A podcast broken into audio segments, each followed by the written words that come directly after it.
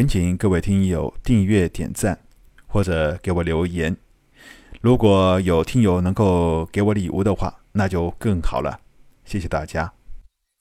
丁力学长，你的方案对暂借光脑的反应速度有很高的要求吗？对此，你认为有什么解决的办法吗？一位光脑专家向明勋提出了自己的疑问。由于现在最低级光脑已经是四进制，战舰上普遍使用的是六进制和八进制。我想，一些超级大国已经有能力制造出十进制的光脑，技术方面根本不成问题。林勋笑着解释道：“况且。”实在不行的情况下，我们还可以使用多台光脑分工处理的方法来解决。丁先生，在战舰的辅助系统方面，您有没有什么研究呢？交流会上的提问气氛已经给兴起，一位年轻漂亮的女学者也起身提问道。林勋点点头。战舰辅助设备方面，我认为。应该在飞船加速度时对人体的压迫感缓和系统方面下手。目前，我也提出了几套方案。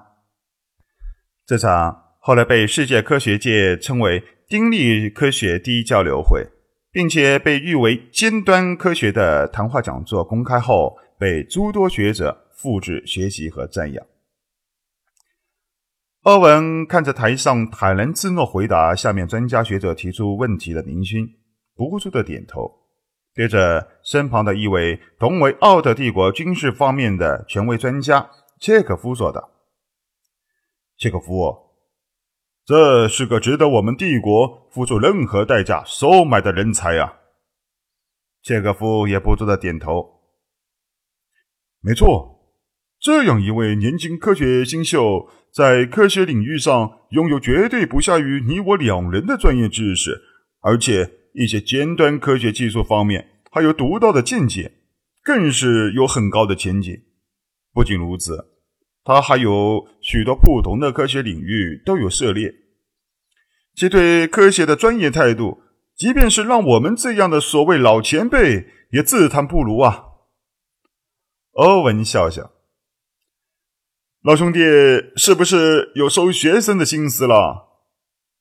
切格夫瞥瞥欧文，冷哼一声：“哼，还说我？你这个老家伙没有产生这样的想法？”切格夫突然长舒一口气。不过，这样的人才，你觉得我们有本事去教导吗？相信要不了几年，他就可以给我们两个上课了。而且最重要的是。他能够与我们共事，还是个未知数呢。欧文不以为意的看着台上的明星，转身对切格夫说道：“我发现这个丁力有点像一个人，一个曾经胜于科学界的多学科专家，而且也是被披上全才的光环。你是说他？”切格夫面带复杂意味的看看。意有所指的欧文，又转头看看林勋，半天不再言语，不知道心中在思考些什么。本来只打算进行一个小时的交流会，由于听课者的踊跃提问，整整拖延了两个小时才结束。这还是林勋答应有机会继续讲座的情况下，听众才停止的提问。这些科学狂人。在对于研究领域的探讨，绝对是什么都不顾，只知道不停的提问，渴望解开更多的未知秘密。林勋在这些专家学者的交流中，自己也学到了不少东西，对许多科学性的常识和目前世界宇宙各项尖端科技的发展，也有了更深一步的了解。相比之下，这些听课者更是对林勋那天马行空的科学设想。以及众多跨领域的结合科技，听得崇拜不已。科学无国界，这些领域专家在这次交流会之后，回到国内的很长一段时间，都在消化吸收林勋提出的一些设想。因为这场交流会，一些专家在回去之后还教导自己的学生：“丁力专家为我们指明了道路，我们需要做的就是努力向定力专家的方向靠近。总而言之，虽然林勋这次交流会在很长一段时间内都没有在普通民众间公开，但在几个宇宙排名靠前的大国人才档案中，丁力这个名字已经成为顶级科学专家中的一员。林勋刚刚在休息室中静坐了一会儿，便有人请求相见。说是有一些事情想和丁力学者谈谈。林勋就是用脚趾头想也知道，这是来收买自己的大国人员。来人的首领正是刚才和林勋一块探讨问题的李德。丁先生，很高兴今天能够和你进行这次交流。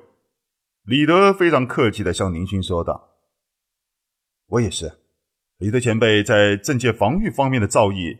实在是令我们小辈佩服啊！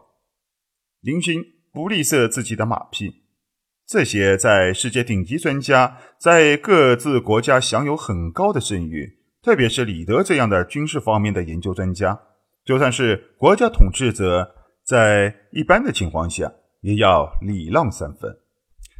李德和欧文一样，被宁勋的几句话说得爽到心眼里，不觉得对宁勋的印象更是大好。和宁勋客套了几句关于学术上无关紧要的话题，李德这才道出自己的来意。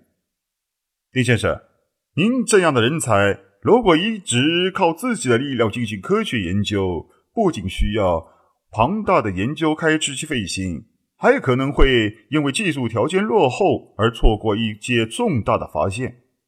不知道丁先生有没有去我们飞羽帝国科研部门工作的想法？看着宁勋脸上没有任何的表情，李德身旁一位一看就知道是飞羽帝国特派专员模样的中年人向宁勋说道：“丁先生，只要您愿意来我们飞羽帝国的话，我们会向你提供全宇宙人类文明所能研制出来的最先进的科学仪器，供你进行科学研究。研究经费方面更是没有任何问题。”毕竟，我们帝国可是超级大国，我们殿下已经为您准备一个帝国子爵的爵位，恭候您的到来。看得出来，飞羽帝国这次也是下大了筹码，为了收揽宁心，竟然以超级大国子爵的身份进行收买。虽然只是子爵身份，但是大国的贵族和小国家的不一样。可不是随便就可以加上的，每一个新晋贵族都需要经过严格的审核，其地位意义要比霍华德在庞贝帝国的那个大公爵身份要高贵得多。只要挂着超级大国贵族的身份，几乎就可以在全宇宙大国以下级别的国家横着走。林勋也没有想到。自己跟小宝从东方牧民那里学到的一点先进的资料，竟然会引起这些大国如此大的兴趣。要不是这次出行的目的是进入奥特帝国境内的混沌之地，林勋还真说不定会去飞羽帝国当个贵族，借此来造着处在偏僻星域的六星领地，绝对没有问题。丁先生。请你先别着急做出决定。林勋正在思索间，欧文博士走进了休息室中。彼得，你竟然敢来我们奥德帝国的地界挖人？哼，很明显是不给老头子我面子。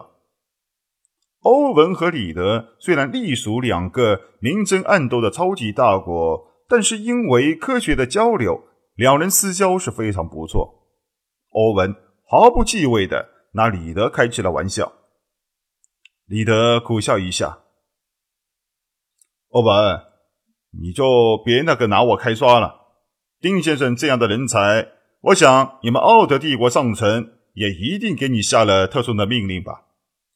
我倒是很想安静的搞自己的研究，但是陛下特别发信件告诉我。”我也不能不做。看得出来，一向专注于科学研究的李德，也不想做这勾心斗角、招揽人才的工作。欧文拍拍李德的肩膀，向林勋说道：“丁先生，既然李德这老家伙已经说了，我也就不再多说什么废话。是这样的，我们奥德帝国也希望你的加入，只要你愿意，飞羽帝国可以给你的，我们奥特也可以给你，无论是爵位、领地、金钱，通通都没有什么问题。而且就我个人的感情而言。”我很希望你能进入奥特的国家实验室进行工作，大家一起合作交流嘛。李德身旁的那位特派员一看奥特帝国的人已经摊牌招来宁勋，急忙继续道：“丁先生，你不必担心，这里是奥特帝国而有所顾忌。我们陛下已经下令，只要您答应进入飞羽帝国进行工作，我们会不惜出动一切可能的力量将您。”安全的送至飞羽帝国。